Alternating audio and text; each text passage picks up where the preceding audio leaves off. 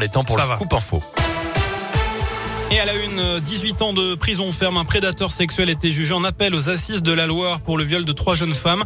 Cet homme de 39 ans s'était fait passer pour un chauffeur VTC. Il repérait ses victimes à la sortie d'une boîte de nuit lyonnaise et profitait de leur état d'ivresse pour abuser d'elles à leur domicile. En première instance, il avait été condamné à 16 ans de prison.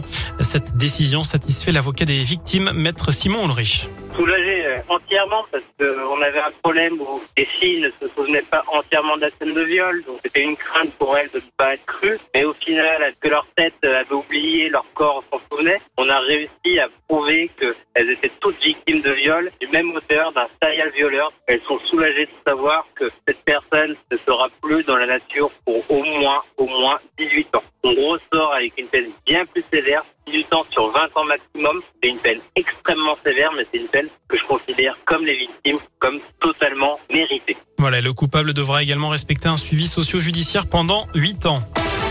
Dans le reste de l'actu, la chasse aux bonnes affaires. Coup d'envoi aujourd'hui de la 72e foire internationale de synthé.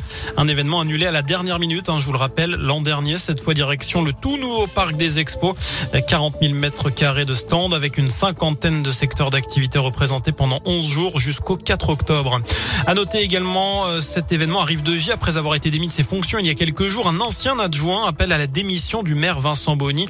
Jean-Louis Valente, jusque-là en charge de la jeunesse et de l'animation, organise un rassemblement tout à l'heure à 18h devant la mairie. Il lance un appel à la démission, je cite, pour non-respect des engagements du maire et haute trahison. Euh, S'il n'est pas suffisamment suivi, l'opposant annonce qu'il mettra fin à son, investissement politique. Pardon.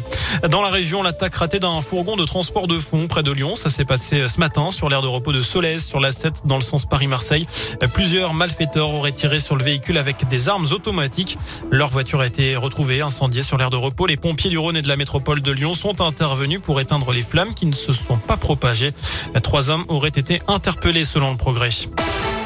C'est la huitième journée de Ligue 1 ce week-end. Les Verts en grande difficulté reçoivent Nice demain après-midi. Coup d'envoi à 17h à Geoffroy Guichard.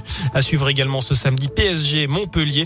Et dimanche, Clermont reçoit Monaco et Marseille accueille Lens. Enfin des concerts pour la bonne cause demain à travers le monde. Los Angeles, Paris, New York. C'est organisé par l'ONG Global Citizen pour sensibiliser aux menaces qui pèsent sur la planète. Gros casting à Paris au Champ de Mars avec Elton John, mais aussi Ed Sheeran, les Black Eyed Peas ou encore Christine and the Queens. C'est à suivre notamment sur le réseau TF1, Et Twitter.